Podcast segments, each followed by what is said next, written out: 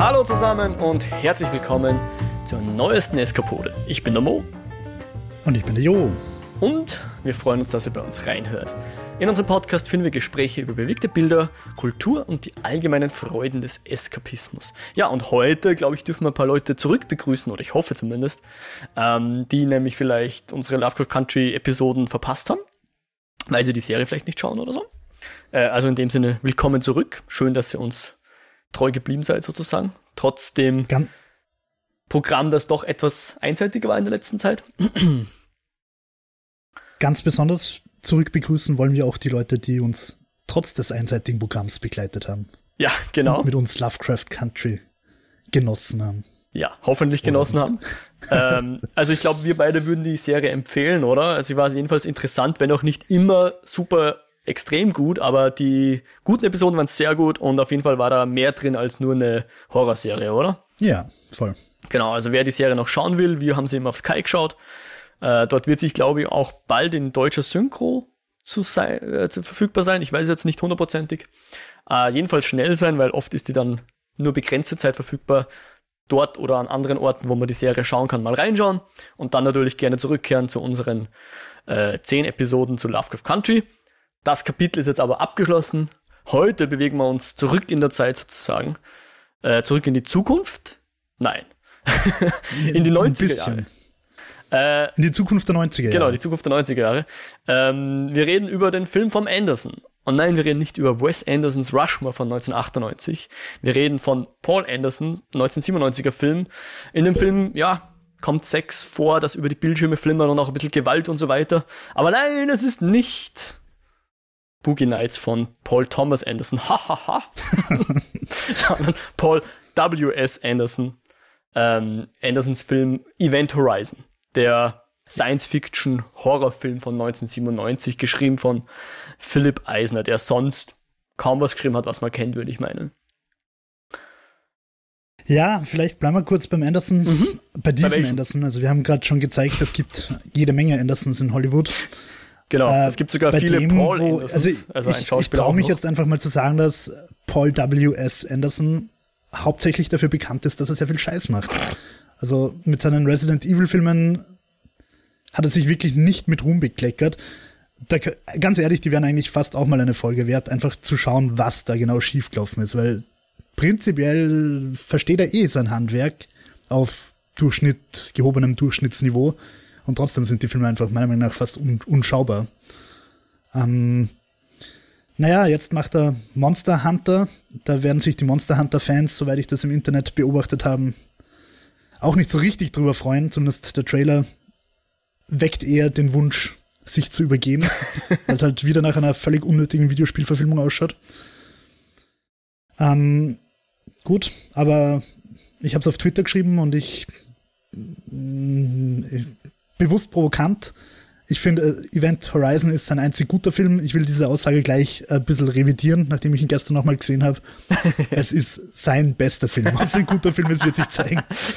schön gesagt, schön gesagt, ja. Äh, genau. Und ich muss dazu sagen, ich kenne Mortal Kombat nicht, den ich aber unbedingt noch anschauen will. Der ist auch von ihm. Okay, ähm, ich kenne einen Film von ihm noch, nämlich Alien vs. Predator. Wobei der, der ist angeblich nicht mal so schlecht. Ja, also der ist nicht so schlecht. Aber ich habe ihn nicht gesehen, aber der hat, glaube ich, mittlerweile, ich glaube, wie er rauskommen ist, ist er ziemlich gebasht worden. Mittlerweile, glaube ich, gilt er wieder als einer der besseren Alien-Filme.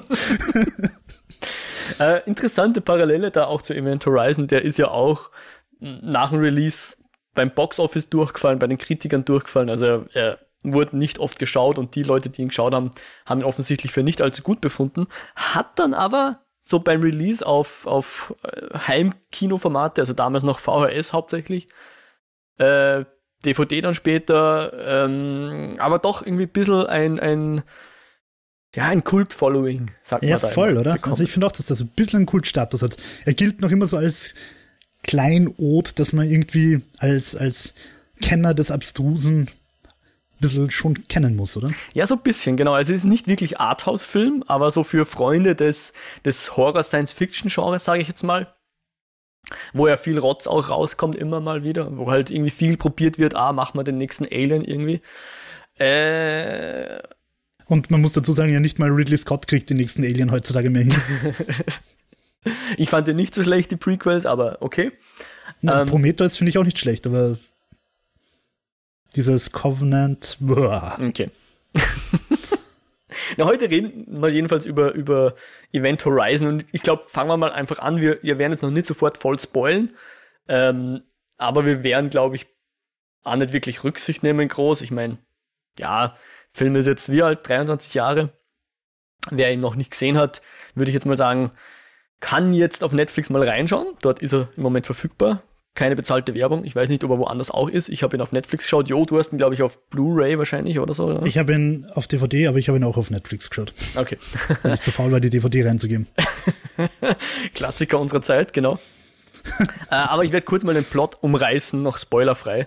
Äh, es geht um ein Schiff, die Event Horizon. Also ähm, die Timeline, die uns am Anfang gezeigt wird, ist 2015 wird die Menschheit eine Mondbasis haben.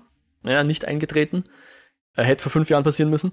Dann, ich glaube, 2030 oder so fliegt irgendwie, wird das erfunden und 2040 ist dann die Event Horizon auf am Weg und irgendwo hinterm Neptun versch verschwindet sie einfach. Sieben ja. Jahre später taucht sie wieder auf und ein geheimes Rescue-Team soll da jetzt hin und schauen, was eigentlich los war. Und an Bord ist auch äh, ein Wissenschaftler, der diese Event Horizon mitentwickelt hat. Und als sie dort ankommen, ist erstmal von der Crew keine Spur und sie finden, also warum sie überhaupt hinfliegen, das sollten wir auch noch erwähnen, ist ein sehr eigenartiges Signal, was sie empfangen haben, was ziemlich horrormäßig klingt und von irgendwelchen Leuten, die ziemlich grauslig, ja, es sind komische Geräusche, sagen wir es mal so. Ja. Und deswegen kann man sich gleich, gleich mal denken, dass da irgendwas nicht in Ordnung ist. Ich meine, wenn mal ein Schiff sieben Jahre verschwindet, äh, kann man sich schon denken, dass da was nicht nach Plan verlaufen ist jedenfalls. Und was sie dann dort finden, ist natürlich dann Teil des Filmes und werden wir jetzt nicht groß drauf eingehen erstmal. Hast du nicht geschaut, wo der Film produziert, also welches Land den Film produziert hat? Ist das ein britischer Film? Na, ich glaube, das ist ein US-Film. Weil für einen US-Film, finde ich, sind erstaunlich wenig Marines mit Guns dabei. Weil wenn ich, wenn ich, wenn ich mysteriöse, unheimliche Geräusche hinterm Neptun empfange, dann fliege ich als US-Film doch auf jeden Fall mit drei Marines aller Aliens hin, oder?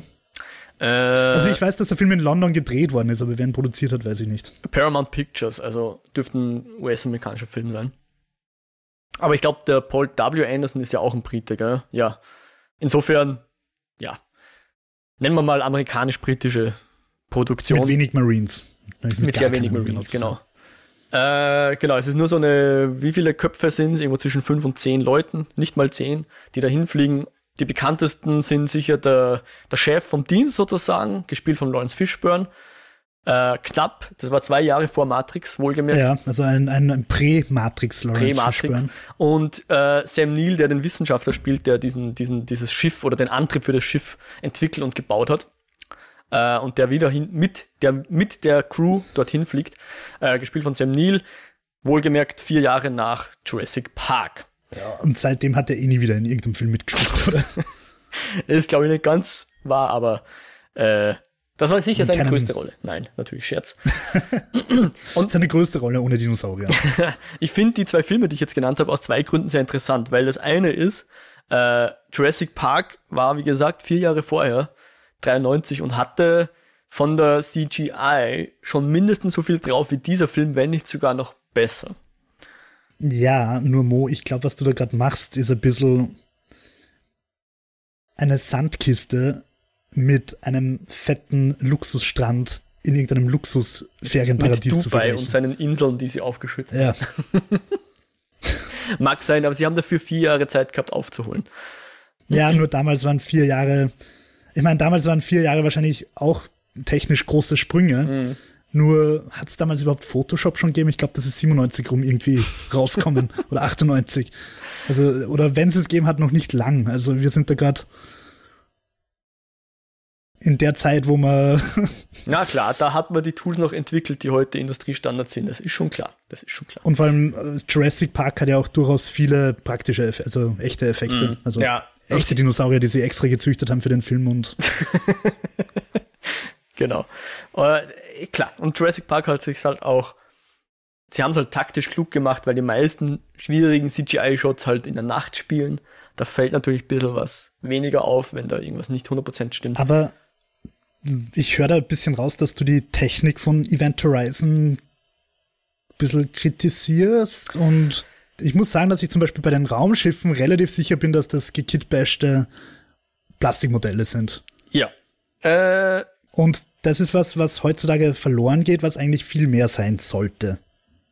Ich finde, es sollte ein eigenes Budget geben für Hollywood, so eine Förderung für Plastikraumschiffe.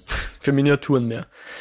Ja. Äh, ja, da war schon viel Praktisches auch dabei, das stimmt. Aber warum das halt so augenscheinlich ist für mich, ist, wir fangen an mit einem Schwerelos-Shot, wo man so in diesem Flugzeug, also in diesem äh, Flugzeug, sage ich, in dem Raumschiff mm, oder in einem, im, ja. im Gang eines Raumschiffes rumfliegen. Und da schweben halt dann allerlei Objekte und Flüssigkeiten herum. Beziehungsweise die Flüssigkeiten ja. noch ein bisschen später, aber da sieht man halt einfach, dass das CG ist und man denkt sich halt, okay, die haben aber bewusst diese Entscheidung genommen. Diesen ersten Shot, da soll gleich mal die CG drin sein. Und ich meine, ich ja. möchte das nicht kleinreden. Das ist 23 Jahre her. Ich, ich würde jetzt mal Amateure dazu herausfordern, das heutzutage zu machen mit den Top CGI-Produkten, die wir heute haben und dass das ähnlich gut ausschaut. Ich glaube sogar besser, ehrlicherweise. Ja, ich weiß es nicht. Es ist schwierig. Doch. Es ist auch heute noch schwierig, möchte ich sagen, CG zu machen, ja. Auch wenn die Tools die mittlerweile wahrscheinlich 90% von dem abnehmen, was die damals noch händisch machen mussten. Das heißt, ich habe schon Respekt davor, was sie damals gemacht haben. Aber ich finde es einfach interessant, zeitgeschichtlich, dass man damals offensichtlich sehr stolz drauf war, sowas ja, zu ja. machen. Ja? Auf das wollte ich eigentlich raus. Voll, also man könnte vielleicht sagen, es ist einfach sehr schlecht gealtert, genau. aber es ist natürlich heutzutage ein echt unschöner Opener. Ja. Wobei es ist nicht ganz der Opener, man muss dazu sagen, vorher kommt noch ein irre geiles schwarzes ja. Flimmern mit Sternenhimmel genau. und irgendeinem saugeilen Soundtrack, wo man weiß, jetzt wird's ernst, jetzt kommt mit irgendeiner mega bombastischen ja. Musik, die dann im Nachspann also dann kommt der Nachspann und dann kommt plötzlich irgendein so Prodigy-artiges Elektrozeug, genau. das einfach überhaupt nicht zum restlichen Film passt. Das kommt genau Aber, im Intro und am Ende. Und das ist lustigerweise, schön, dass du drauf kommst, äh, für mich der zweite äh, Punkt Richtung Matrix nämlich jetzt. Weil ich glaube, mhm. der Soundtrack war insofern fast schon wegweisend, weil zwei Jahre später Matrix einen sehr ähnlichen Soundtrack mit sehr viel mehr Erfolg produziert hat, ja. Also ich glaube, Matrix ja. ohne den Soundtrack ist die halbe, okay, die halbe ist übertrieben, es steht schon für sich der Film, ja, will ich gar nicht kleinreden, aber auch der Soundtrack ist ja. durchaus kultig, sagen wir es mal so. Mit diesem orchestralen, glaub, ja, elektronischen Mash-up, ja. Ich glaube, dass Matrix gar nicht mehr so ein, ein, teurer Film war. Der war eigentlich auch relativ billig unter Anführungszeichen. Mhm. Sie haben nur einfach technisch sehr viel mehr drauf als Paul W.S. Anderson und haben einfach alles rausgeholt, was nur irgendwie rauszuholen war. Aber irgendwo habe ich mal gehört, dass der echt eigentlich, also das war jetzt nicht der fette Blockbuster. Mhm. Es ist ein fetter Blockbuster, aber nicht vom, vom, Budget. vom Budget her. Mhm. Ähm, ja, spannend ist, also das, ich will es nicht rechnen, ich glaube, Odyssey 2001 dürfte, glaube ich, 1968 rausgekommen sein von Stanley Kubrick. Da lege ich erst meine Hand nicht ins Feuer. Und auch der Film hat schon ziemlich legendäre Schwerelos-Momente. Ja, definitiv, ja. Ähm, und da haben sie das halt einfach mit einer Plexiglasscheibe gemacht. Da haben sie einfach eine fette, fette Plexiglasscheibe vor die Kamera gehalten, auf die Plexiglasscheibe den Schraubenschlüssel drauf pickt und dann halt die Plexiglasscheibe vor der Kamera rumtanzen lassen. was einfach wunderbar funktioniert hat. Besser mhm. als die Effekte von Event Horizon. Oder an dieser Stelle legendär natürlich auch Barbarella, die sich in der Schwerelosigkeit regelt und auszieht in der Intro-Sequenz. Ähm, genau dasselbe. Also Okay. Du hast ja, schon recht, also äh, sie sind irgendwie sehr stolz auf ihre CGI, weil sie hätten da einfach keine CGI dir. machen Kubrick müssen. hat jedenfalls aus der damaligen Technik das Beste rausgeholt. Also das ist sowieso beeindruckend, wie äh, visionär und, und technisch brillant das ein Science-Fiction-Film von 68 oder wann auch immer der jetzt genau rauskommen ist, machen kann, weil der war weit vor Star Wars jedenfalls, ja, zum Beispiel. Nur mal als Beispiel genannt. Und ich habe jetzt kurz nachgeschaut, ähm, Matrix hatte ein sehr ähnliches Budget wie der Event Horizon mit 63 Millionen von Matrix zu 60 Millionen Event Horizon. Hat aber wesentlich mehr Darsteller, wesentlich mehr Locations, also Matrix jetzt. Insofern haben die wahrscheinlich aus dem mehr oder weniger selben Budget mehr rausgeholt und das mit unter Anführungszeichen nur zwei Jahre später, ja. Äh, der letzten Endes ist natürlich Matrix auch ein wesentlich längerer Film mit 136 Minuten zu den 96 von Event Horizon, aber Event Horizon ähm, wurde halt drastisch zusammengeschnippelt. Anscheinend haben die da ursprünglich so einen Zwei-Stunden-Film eingereicht bei Paramount und der war irrsinnig brutal, sodass bei den ersten Testscreenings gerüchteweise oder auf Wikipedia zu lesen, die Leute zusammengeklappt sind, weil er so brutal war. Hm. Und den haben sie dann halt noch zusammenschneiden müssen. Und grundsätzlich war der Schnitt schon sehr problematisch, weil sie länger gedreht haben als eigentlich geplant. Und äh, sie hatten eigentlich vorab statt der üblichen zehn Wochen äh, Schneidezeit dann eh schon nur noch sechs eingeplant. Und dann ist es irgendwie noch runtergegangen auf vier oder auf noch weniger Wochen Schneidezeit und so weiter. Ich glaube, man merkt sich ein bisschen an, dass das nicht die optimale Schnittvariante ist. Unabhängig davon, ob da jetzt ordentlich was an Gewalt rausgenommen wurde. Äh, findest du, dass der Film, so wie er jetzt ist, übermäßig brutal ist? Ähm, ich finde, er, er, deutet die Gewalt schon an. Du hast ja diese ganz hektischen Schnitte, wo du aus, de, aus dieser anderen Dimension siehst, was dort abgeht, diese mhm. Bloody Hellraiser-Orgien. Mhm. Wenn davon mehr drin gewesen wäre, hätte ich das eigentlich ganz schön gefunden. Gleichzeitig finde ich es eigentlich nicht mal schlecht, weil du hast dadurch einerseits äh, schon, ist schon brutal. Mhm. Und andererseits hast du aber das, was in guten Horrorfilmen oft ist, schon auch diese Andeutung, die, de, die deiner Fantasie viel überlasst. Mhm. Also ich glaube, dass er sogar gewinnt dadurch, dass die Gewalt ein bisschen nicht sichtbar ist. Ja, ich, ich persönlich hätte auch damit leben können, wenn man mehr davon gesehen hätte. ich finde, das ist jetzt ehrlicherweise weder eine Stärke noch eine Schwäche von, von dem Film. Mhm. Ja, ich muss zugeben, von so Torture-Porn aller Hostel, den ich nicht gesehen habe, aber Saw fällt mir dann noch ein. Bin ich nicht so der riesen Wahnsinnsfan. Ich meine, das ist schon irgendwie so Body Horror oder wie sich das nennt. Ja, stellt einem alles auf, es ist effektiv, aber ich muss mir das nicht unbedingt ansehen. Mm, ja, weil ich, also ich finde, du musst nochmal trennen zwischen eben Hostel und, und Saw und diesen Schmons. Mhm. Und halt den alten Klassikern, über die ich jetzt kein schlechtes Wort kommen lasse, mhm. nämlich Hellraiser eben. Mhm. Und Hellraiser, also ich glaube, dass sich der Film deutlich mehr an Hellraiser orientiert. Also sowohl was einfach die Effekte betrifft, als auch, auch wirklich die Ästhetik, also diese ja. eingeschnittenen Gesichter ja. und Narben und Draht irgendwie, der das Gesicht zerteilt und so weiter. Mhm. Und passt ja auch, weil die Hellraiser ja auch aus einer anderen Dimension kommen. Mhm. Und ja. Genau. Also wir reden jetzt, wie man merkt, schon ein bisschen mehr über den Inhalt. Also ab jetzt würde ich mal sagen, spoilerfrei. Wir werden jetzt nicht das Ende groß besprechen oder sowas, aber Komponenten des Films. Wer nicht gespoilt werden will, schaut am besten den Film mal an. Ähm, weil du gesagt hast, Draht im Gesicht und so. Interessanterweise im selben Jahr ist ein kleiner Indie-Film ins Kino kommen. 1997. Äh, Cube. Cube. Hm? genau. War damals ähm, der Zeitgeist. Ja, also die Brutalität ist, ja, Brutalität ist da und ich meine, genremäßig, man muss es jetzt nicht unbedingt einkasteln, aber Horrorfilm, weil ich glaube, wie wir den zum ersten Mal gesehen haben, ich glaube, den haben wir zusammen gesehen ja, an, VHS oder vor Halloween, oder? Ja, ich glaube auch. Ich glaube, wir haben damals so einen VHS-Horrorabend gemacht, wo du ja. irgendwie Blair Witch und Event Horizon so aufgenommen hast. Ja. Und damals, ich meine, da waren wir noch wesentlich jünger, wahrscheinlich noch nicht die 16 oder so, was der Film bei uns Freigabe hätte, ich weiß es jetzt gar nicht.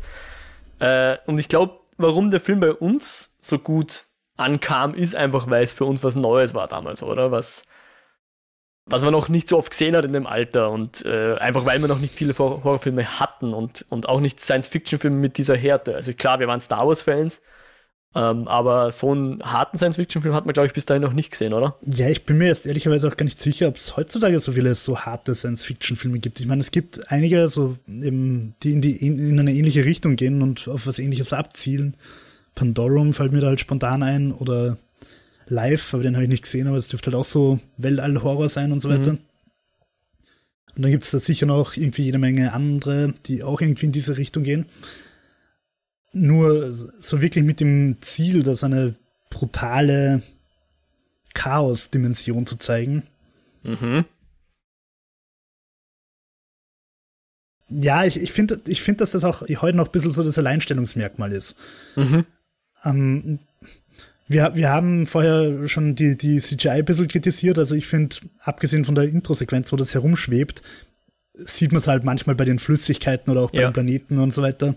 Ja, das Lustige ist immer, die Flüssigkeiten, die kommen dann so richtig auf die Kamera zu, weil sie eben zeigen wollten, was sie können. Ich, ich glaube, einer, der, ich glaub, einer der Filme, die die Flüssigkeit das erste Mal so richtig gut hinkriegt haben, ohne den Film gesehen zu haben, aber ich weiß, dass der Effekt sehr legendär ist, ist, glaube ich, Contact von James Cameron. Ob der nicht auch 1997 war, jetzt bin ich mir sicher. Weil da, da gibt es irgendwie so ein Wasserwesen, das irgendwo so als Wassertentakel in der Gegend rumwabbert und, und halt transparent ist und so weiter. Das ist scheinbar ein sehr legendary CGI-Shot.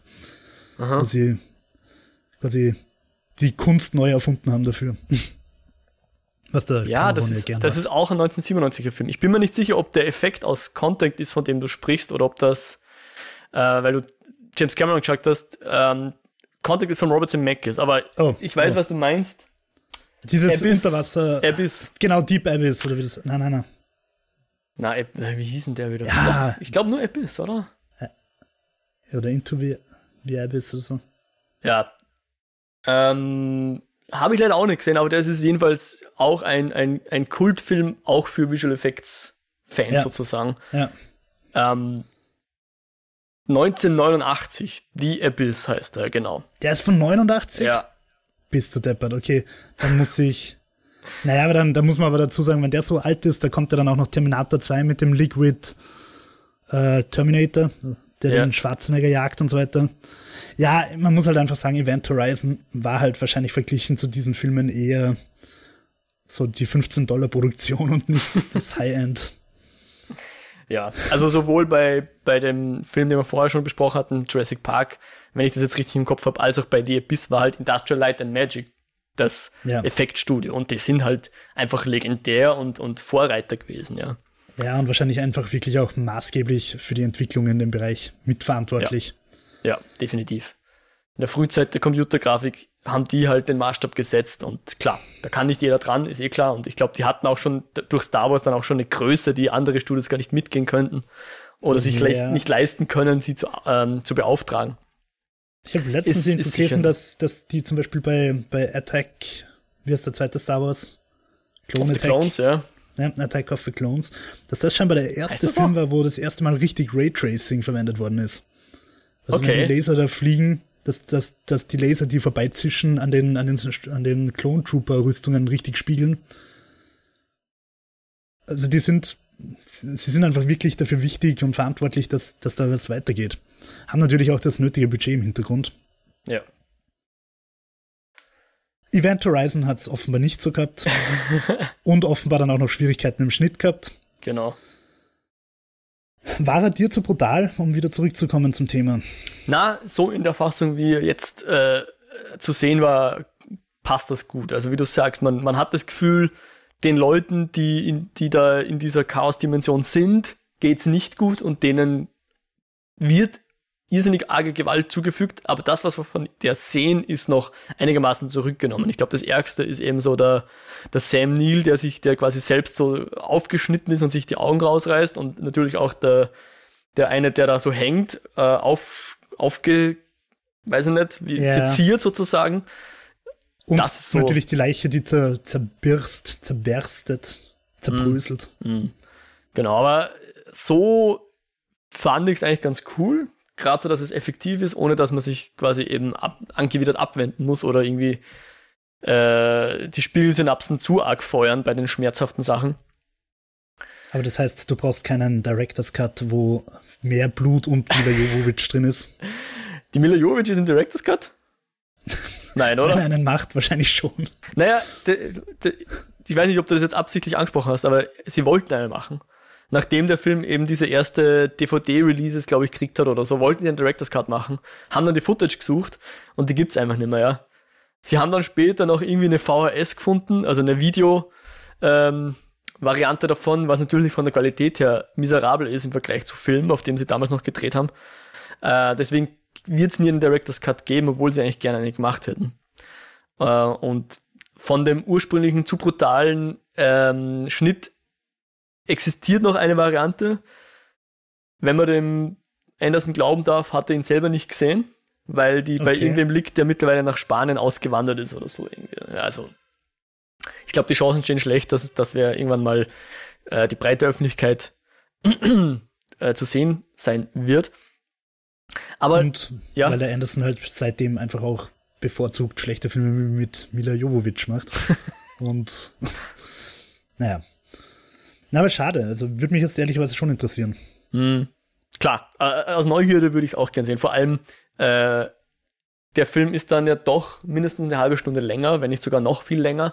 Was da, ich, ich glaube nicht, dass es nur Gewaltdarstellung ist, die da drin ist. Ja. ja, aber gut, was willst du denn bei der Handlung noch groß ausbauen? Keine Ahnung, es gibt wohl noch ein bisschen Vorgeschichte zu den Charakteren oder so.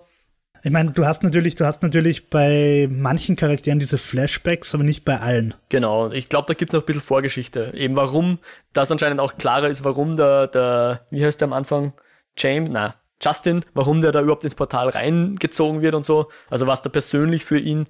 Aber ich glaube, es ist jetzt nicht, ich, ich finde es immer ganz interessant, wenn ein bisschen was auch nur angedeutet wird, ja, wenn man nicht alles haarklein kennt, wenn man da so ein, so einen Ausschnitt sieht aus den, aus den Leben der mhm. Personen, der Charaktere und nicht so wirklich immer diesen schön lesbaren äh, Arc hat. Ja, hier ja. passiert ihm was Schlechtes, dann ist die Redemption und da ist er jetzt ja. am Ende. Ja, das, das sieht man ja sehr oft in Filmen. Aber ich finde es eigentlich viel interessanter, wenn man einfach nur einen Teil dieses Arcs sieht, also dieses, dieses Bogens eines Charakters. Das finde ich eigentlich ganz reizvoll. Blöde Frage, ich habe es vergessen zu recherchieren. Ist dieser Justin, ist das eigentlich der Maus aus Matrix? Weiß ich jetzt auch nicht. Müsste ich, müsste ich, müsste ich schauen. Ich, ich Weil es irgendwie, er hat mich total daran erinnert. Mm. Ja, sicher ein ähnlicher Charakter. Also das ist, glaube ich, auch so ein bisschen späte 90er. Ich finde, er schaut immer sehr. Naja, wurscht. Gut. Ähm, ich habe es vorher schon gesagt, ich möchte es nochmal sagen, was mir an dem Film unglaublich gut gefällt, sind die, die Raumschiffe. Ja. Weil ich finde, ähm, erstens mal, dass es einfach mehr praktische Plastikraumschiffe geben muss, also Modelle. Ja. Und zweitens, weil, weil ich finde, dass sie auch sehr individuell ausschauen. Sie schauen nicht aus wie, wie das Standard 0815 Raumschiff. Sie schauen nicht aus wie, also zum Beispiel bei, das ist jetzt vielleicht, äh, dafür werde ich vielleicht verurteilt von Fans, aber ich finde halt, dass zum Beispiel Battlestar Galactica und Star Wars ist halt vom Design her sehr ähnlich. Mhm. Ähm, Star Trek hat halt eher dieses runde und weiche diese großen runden Weichenformen. Und, und die modernen äh, Science-Fiction-Filme haben halt alle ein bisschen so diese Transformers, zackig, metalligen Raumschiff-Alien-Dinger. Ähm, und irgendwie Event Horizon sticht ein bisschen raus, sowohl beim Design der Horizon als auch bei der Lewis und Clark, also mhm. beim Forschungsschiff, mhm. äh, nicht Blödsinn, beim Rescue, Search and Rescue Schiff. Mhm. Ähm, gleichzeitig ist vor allem dieses, dieses Search and Rescue, diese Lewis and Clark architektonisch so, dass, dass ich mir die ganze Zeit an den Kopf greife und denke, wer zur Hölle baut so ein Raumschiff so? zum Beispiel diese, diese, diese kleine Platte, die runterfahrt, also die Gangway, die ausgefahren wird zum Andocken.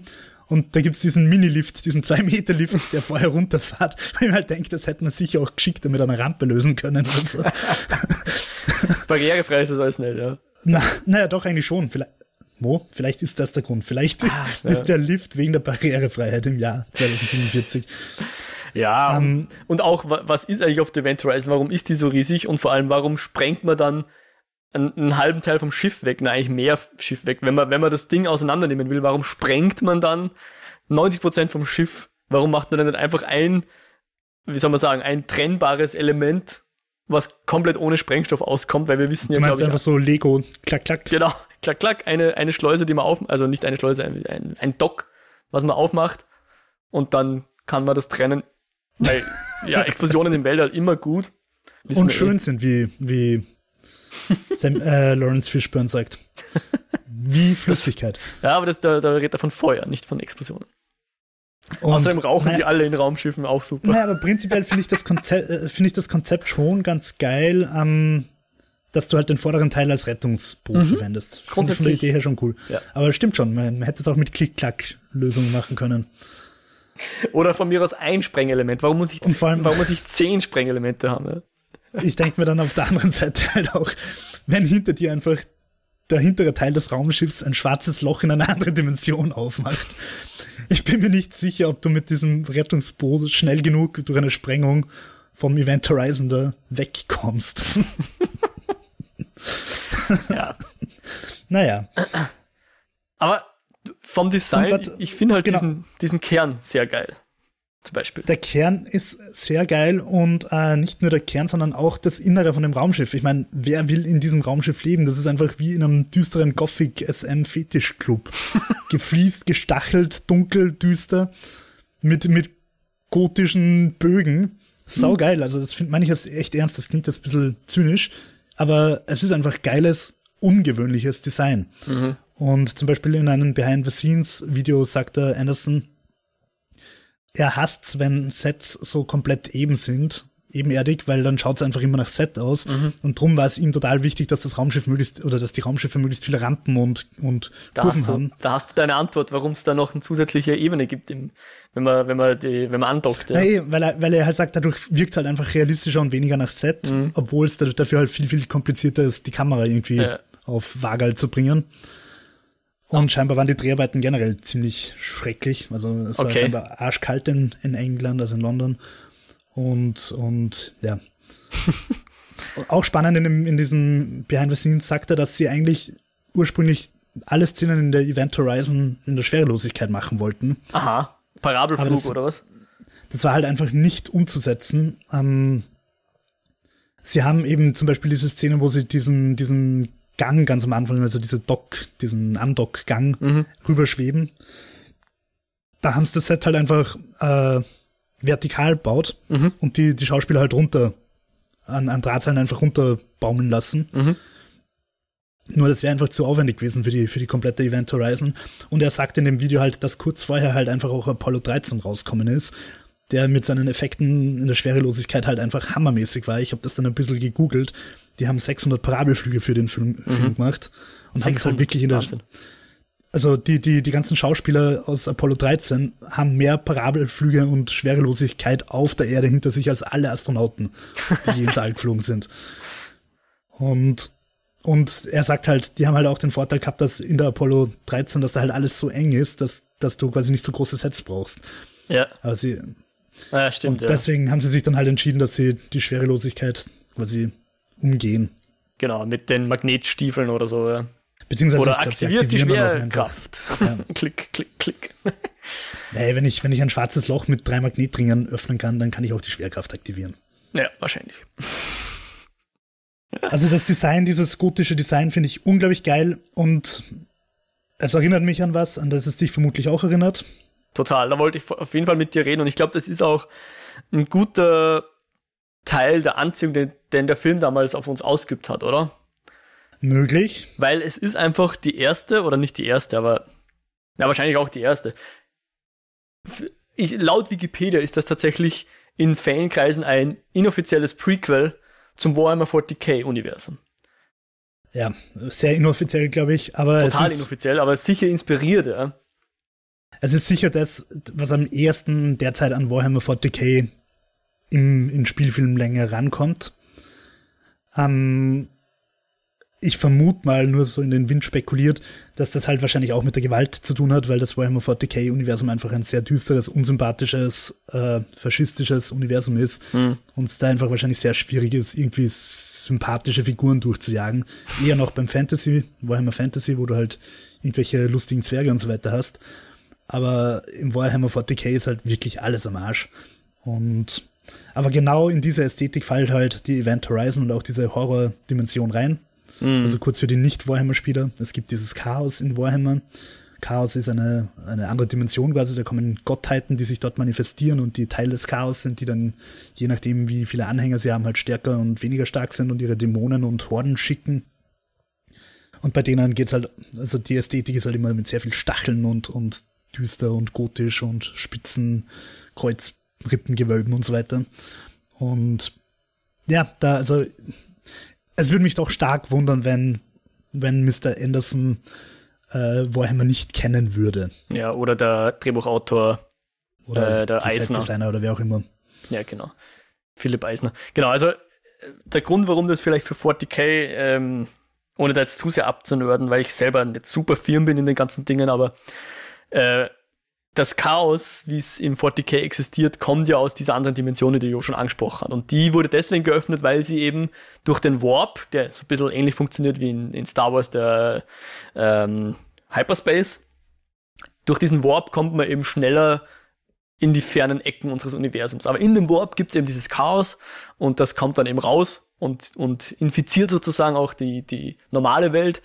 Ähm, und genau, und da gibt es eben noch diese, diese, dieses Imperium der Menschheit, was eben sehr gotisch ist und mit diesen, mit diesen kirchenähnlichen Konstrukten übersät ist, wo dann wiederum dieses Latein oft so ein ähm, zur Ästhetik Stimmt. beiträgt, sage ich jetzt mal. Ja, voll. Weil die halt alles so auf kirchlich machen und äh, das Latein kommt ja dann auch im Event Horizon vor, eben, weil er da eben sagt, äh, also zuerst glaubt der Schiffsdoktor, der der Einzige ist, der Latein kann. Äh, weil er Katholik mich. ist. Genau. Weil er Katholik also, ist und, und vielleicht weil er Medizin schön, studiert hat, ich weiß nicht. Ja, er hat so er hat schön so ein Kreuz umgehängt und ich habe halt gedacht, okay. Und das ist halt auch gleich einer der Punkte, die ich dem Film vorwerf und die, die, warum ich sage, dass es trotz alledem nicht so ein großartiger Film ist, mm. weil er halt schon auch sehr solche Klischees bedient. Mm, definitiv, ja.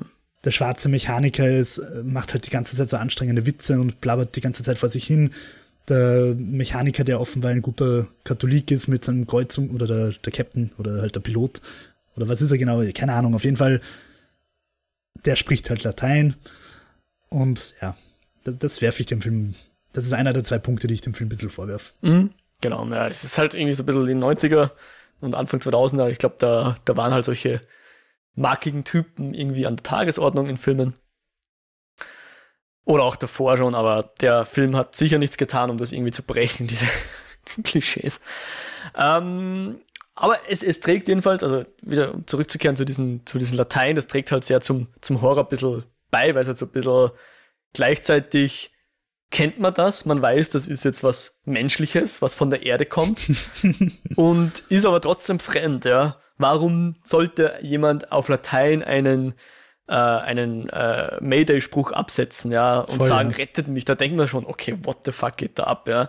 Äh, Voll, bringt ja. gleich so eine schöne Weirdness rein und genau, und später erfahren wir dann halt, das heißt nicht rettet mich, sondern rettet euch vor der Hölle, oh.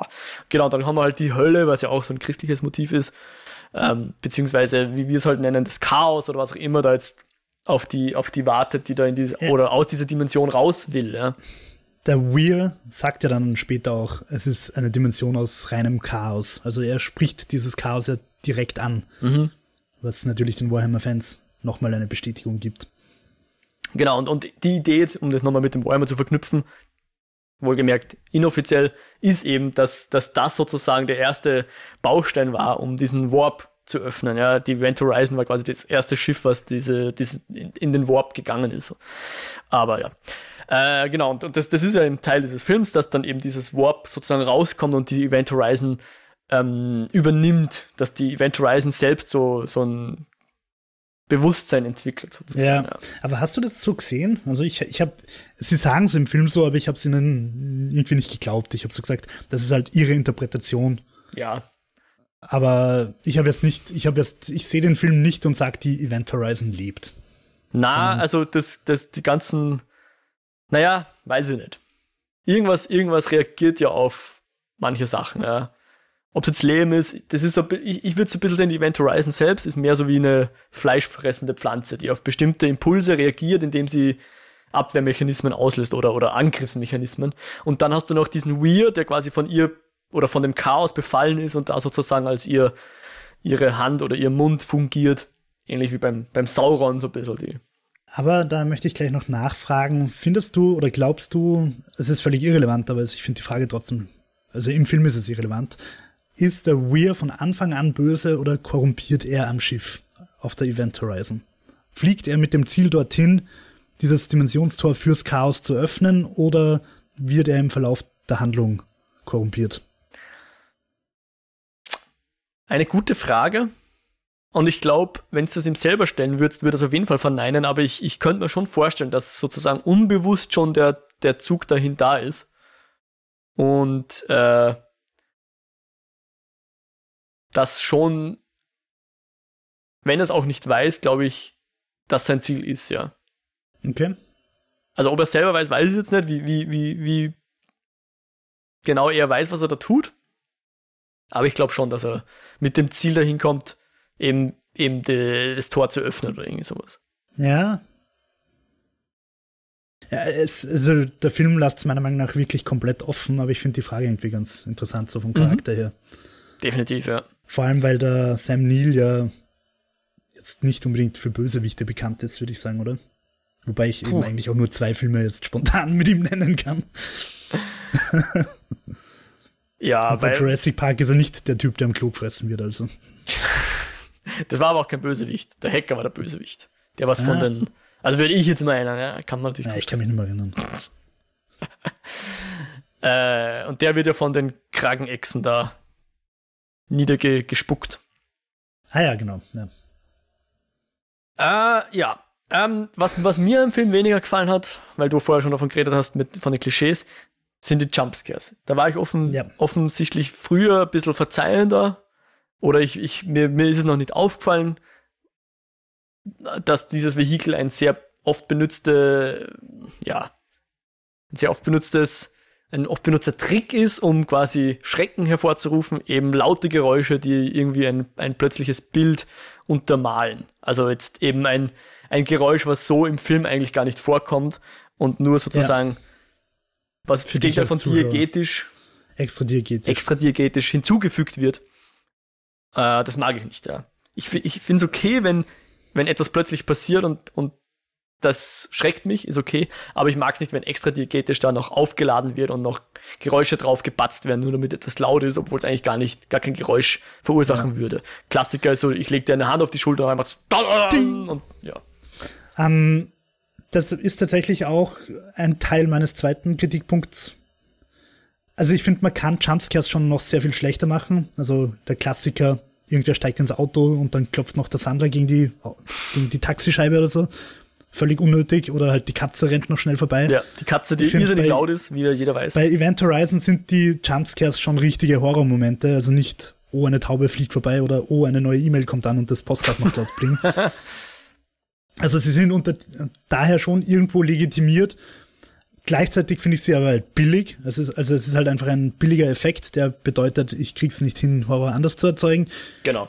Und es wird teilweise einfach sehr, sehr klischeehaft eingesetzt und zwar auf einem Level, wo ich sage, das hat der Film nicht verdient. Also der Film wäre besser, wenn er da nicht teilweise so trivial plump wäre. Zum Beispiel, ich weiß nicht mehr wer, irgendeiner von den Charakteren sagt, die Event Horizon ist ein Grab. Jumpscare, schwebende Hand von hinten. Und das halt diese, diese Aussage, we are doomed, alles ist schrecklich. Und in dem Moment kommt der Jumpscare. Es ist halt schon ziemlich fast Comic-Ästhetik. Mhm. Hm. Und ich, das finde ich hätte einfach nicht nötig. Also wenn man das Drehbuch an zwei, drei Stellen einfach ein bisschen weniger cheesy gemacht hätte, dann würde ich sagen, der Film ist wirklich gut. So ist es halt Andersons Bester. genau, was nicht viel heißen mag. Ähm, aber ich, ich fand halt immer, und auch bei diesem Schauen, was ich halt mag, ist so dieses Abdriften, ja.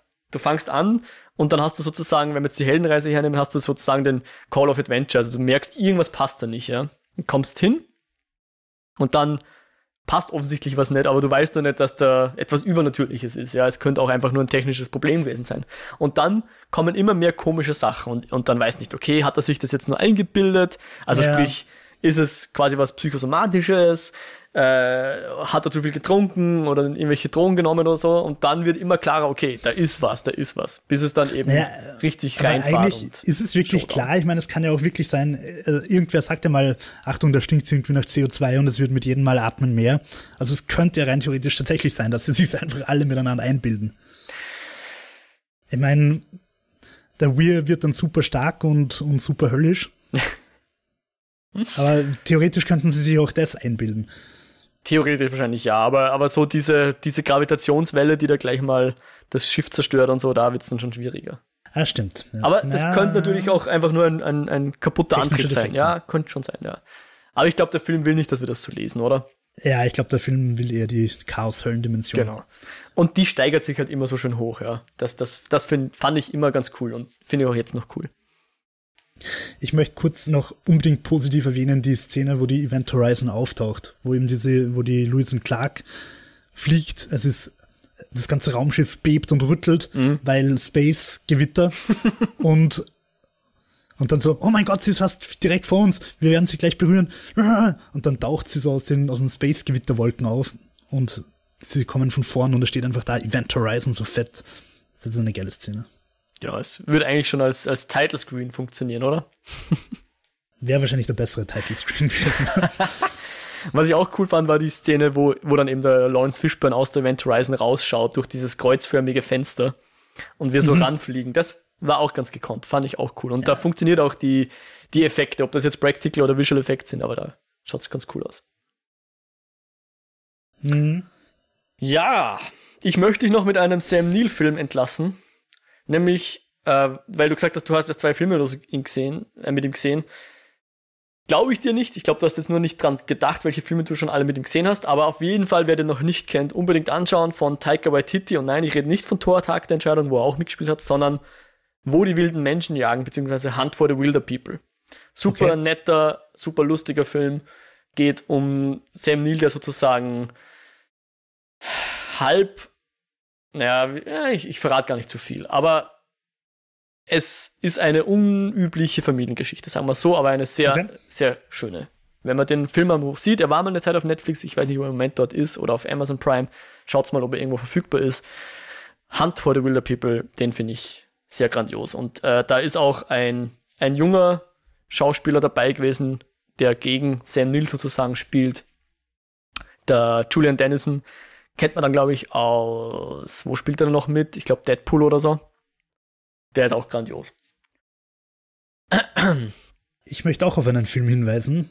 Er ist von ein bisschen später, ich weiß jetzt die genaue Jahreszahl nicht und ich weiß auch nicht, wer die Regie geführt hat. Er heißt Ghost Ship mhm. und ist basically Event Horizon auf der Erde. Es ist einfach exakt dasselbe Drehbuch. Teilweise sogar sehr ähnliche Szenen, zum Beispiel die Szene, wo sie im Reaktorkern ihr Kind sieht und auf das Kind zugeht und dann das Loch im Boden übersieht und runterfällt. Aha. Das ist eins zu eins in Ghost, äh, in Ghost Ship so drin, nur dass er halt statt einem Mädel sieht er halt seine verführerische Geistersängerin und will, will die halt anbraten und übersieht den ab, den Liftschacht und fällt in den Liftschacht und es ist einfach wirklich exakt dasselbe Drehbuch, inklusive dieser Klammer, dass quasi der Böse vom An, also dass der Böse am Schluss die Geschichte quasi nochmal neu startet, so in die Richtung das habe ich echt spannend gefunden, weil, weil es, also es kommt ja öfter mal vor, dass sich Handlungen ähneln, aber bei Ghost Ship und Event Horizon haben es wirklich einfach nur das Szenario austauscht. Schön. Ja, in dem Sinne, glaube ich, kann man auch noch sagen, falls ihr das feiert, ein schönes Halloween und falls ihr das noch rechtzeitig hört. Äh, ansonsten einfach nur einen schönen Herbst. Ich hoffe, ihr schaut viele Gruselfilme. Bei uns ist das so ein bisschen Brauchtum, dass man dann im Herbst Gruselfilme schaut, wenn es draußen früher dunkel wird und so. Halloween spielt natürlich auch eine Rolle, auch wenn das jetzt nicht ein Feiertag für uns ist, aber es ist halt ein Anlass, warum man Halloween, äh, Gruselfilme schaut und Süßigkeiten isst. ja, vielleicht dieses Jahr nicht unbedingt von Tür zu Tür gehen. Genau. Und auch keine wilden Partys besuchen oder so. Halloween-Partys. Also bleibt sicher, äh, macht es trotzdem gut und habt es fein, was auch immer ihr feiert oder ob ihr was feiert oder ob ihr zu Hause sitzt und Filme schaut. Äh, etwas, was wir definitiv unterstützen würden. Ähm, wir freuen uns, dass ihr reingehorcht habt. Äh, hoffen, ihr bleibt uns gewogen. Natürlich, wenn ihr Feedback zur Show habt, wenn ihr Event Horizon auch mögt oder wenn ihr den Film hasst oder wenn ihr findet, dass der Anderson, welcher auch immer, welcher Anderson auch immer, einen viel besseren mhm. Film gemacht hat, über den wir jetzt nicht gesprochen haben oder sonst irgendwas. Grand Budapest Hotel. okay, ich glaube, fast jeden Wes Anderson-Film würde ich über Event Horizon setzen. Fast. Aber sind dann doch vom Genre her etwas, etwas andere Kaliber auch. Aber die, die wirklich interessante Frage ist doch, wie würde Event Horizon von Wes Anderson ausschauen? das wäre echt interessant, ja. Boah, das würde ich jetzt echt gern sehen. Naja. Ich fürchte, wir werden es nie sehen. Ähm, aber was es hoffentlich trotzdem wieder gibt, ist dann die nächste Folge Eskapode. Wir wissen jetzt das Thema noch nicht. Ich, ich wollte in, in der Event Horizon Folge vielleicht noch kurz über Galaxy Quest reden, weil die ja oft solche Klischees von, von Science-Fiction-Filmen verarscht haben. Aber ich glaube, Galaxy Quest ist nicht so dein Film, gell? Bitte, sprich, sprich darüber. Ja, ich habe es jetzt eh schon gesagt. Also für eine nächste, nächste Folge wird es eher nicht sein, aber ich, ich glaube, ich werde dir mal einreden, dass du den Film nochmal schaust oder dass wir den Film nochmal schauen. Und dann können wir okay. nochmal drüber reden. Weil das ist halt eine, ein schöner einerseits eine Parodie als auch eine Liebeserklärung an Science-Fiction-Filme. Sagen wir es mal so. Ich habe den okay. Film schon ewig nicht mehr gesehen, aber ich glaube, dass mir der möglicherweise jetzt noch besser gefällt, wo ich auch ein bisschen was verstehe davon, ja. Weil zum ersten Mal, wo ich den Film gesehen habe, äh, habe ich ihn wahrscheinlich hauptsächlich wegen Tim Allen geschaut oder so. Ich weiß es nicht. Ich glaube, den haben wir gemeinsam in diesem kleinen Kino da in. Im Mozart-Kino, ja, voll. Ja, voll. Genau. Ich glaube, dass der heutzutage. Und Riddick haben wir dort auch geschaut. ich glaube, dass der heutzutage ganz anders funktioniert und mir möglicherweise sogar besser gefällt. Aber wenn ihr Vorschläge habt, was wir uns sonst anschauen sollten oder machen sollten, äh, lasst es uns wissen. Ansonsten äh, ich will nicht sagen, dass wir keine Themen mehr vor uns haben, wir wissen nur noch nicht, welches Thema wir besprechen. Mir ist gerade eingefallen, den Moment, Riddick hat auch diese Gothic. Also Riddick ist am ersten auch noch der Film, der ein bisschen diese Gothic-Ästhetik zusammenbringt. Riddick, aber du redest nicht von Pitch zweite, Black, sondern von zweite. Okay. Mhm. Habe ich jetzt nicht also diese, diese, diese komischen Necromancer oder wie die heißen, ja. die haben auch diese Gothic-Ästhetik. Ah. Wurscht. Okay. Äh, ja, genau. Also lasst es uns wissen, was auch immer ihr uns sagen wollt. Ihr könnt uns eine Mail schreiben, eskapoden.kinofilme.com. Ihr könnt uns einen Kommentar auf der Website hinterlassen, kinofilme.com slash eskapoden. Ihr findet uns auch auf Twitter, at eskapoden und natürlich bei Spotify und Apple Podcasts und über den RSS-Feed. Wir würden uns sehr freuen über Abos, über Reviews, über Bewertungen, was auch immer möglich ist. Und natürlich genauso oder vielleicht sogar noch mehr über persönliche Empfehlungen an Freundinnen und Freunde. Jo, sagen wir doch kurz, wo man dich im Internet findet, während ich lesen muss. Man findet mich als WhiteRabbit360 auf Twitter, wo ich mich über Meldungen und Messages und so weiter freue. Und dich, Mr. Mo? Äh, mich findet ihr unter @modiak und ich habe immer noch nicht genießt und es ist gerade etwas seltsam. Aber ich bringe jetzt schnell die Episode zu Ende. Äh, @modiak auf Twitter, und wer noch mehr von mir hören will, Lichtspielcast ist ein Podcast, wo ich auch mitmache. Der ist auch auf kinofilme.com slash podcasts zu finden.